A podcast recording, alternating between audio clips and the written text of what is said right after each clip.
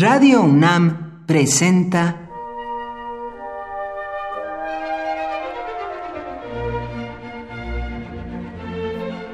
Cuaderno de los Espíritus y de las Pinturas por Otto Cázares.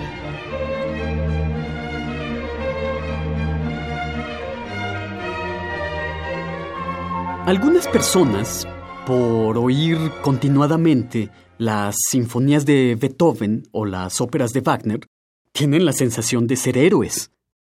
Como decía Woody Allen, cada vez que escucho a Richard Wagner me dan ganas de conquistar Polonia. El estilo musical de Richard Wagner y sobre todo el estilo musical de Beethoven es el estilo heroico.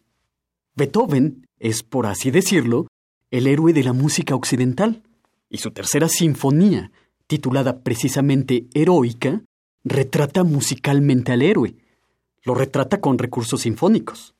Como es muy sabido, la tercera sinfonía heroica no retrata a otro héroe que a Napoleón Bonaparte, que en tiempos del compositor era asociado al mito de Prometeo, el héroe por derecho propio. En un principio, incluso, la tercera sinfonía heroica estaba dedicada a Napoleón Bonaparte. En sus campañas militares, Napoleón fue para los artistas el ejemplo del gran espíritu de acción. Pero en 1804, Napoleón se autocoronó emperador de Francia y para Beethoven esto fue una traición a los principios de la Revolución Francesa. A los ojos del compositor, y de muchos más desde luego, Bonaparte perdió toda su legitimidad. Rechazó desde entonces a Napoleón. Le retiró incluso la dedicatoria a su tercera sinfonía. Repudiando a Napoleón, Beethoven perdió al héroe, y la noción de heroísmo solo la volvió a encontrar en la figura de una mujer, Leonora. Leonora también es prometeica y Beethoven la retrató no en una sinfonía, como a Napoleón, sino en una ópera, la única que escribió, Fidelio. Fidelio tiene varias versiones, y sobre todo tiene tres versiones para la obertura. Por eso es que muy probablemente usted conozca las oberturas Leonora 1, 2 y 3, que los sellos discográficos a veces publican con independencia de la ópera. La acción de Fidelio transcurre en Sevilla, concretamente en una prisión, donde Pizarro mantiene cautivos algunos presos políticos, disidentes de su régimen nefasto. Entre otros presos políticos se encuentra un individuo de nombre Florestán, un librepensador que ha permanecido encerrado en un calabozo cerca de dos años.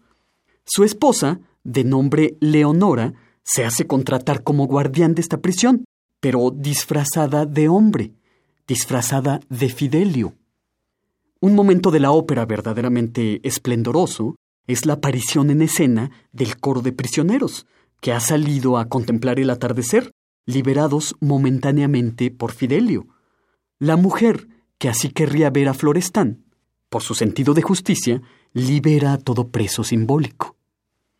Fidelio Leonora logra internarse a los calabozos y reconoce a su esposo Florestán en un estado lamentable. Lo reconoce por la voz. Y en un momento de alta tensión dramática en que aparece en escena el temible don Pizarro para intentar deshacerse de su enemigo político, Fidelio, desenmascarándose, protege con una pistola a Florestán. La condición heroica de Beethoven, el heroísmo como estilo musical, se convierte en la ópera Fidelio en el heroísmo como mujer, o el héroe en tanto que mujer. Al final de la ópera, el rey Fernando, otro personaje, pide a Leonora que sea ella misma quien libere de las cadenas a su esposo. Después del rechazo a Napoleón, solo Leonora encarna al héroe prometeico que buscaba Beethoven en sus composiciones.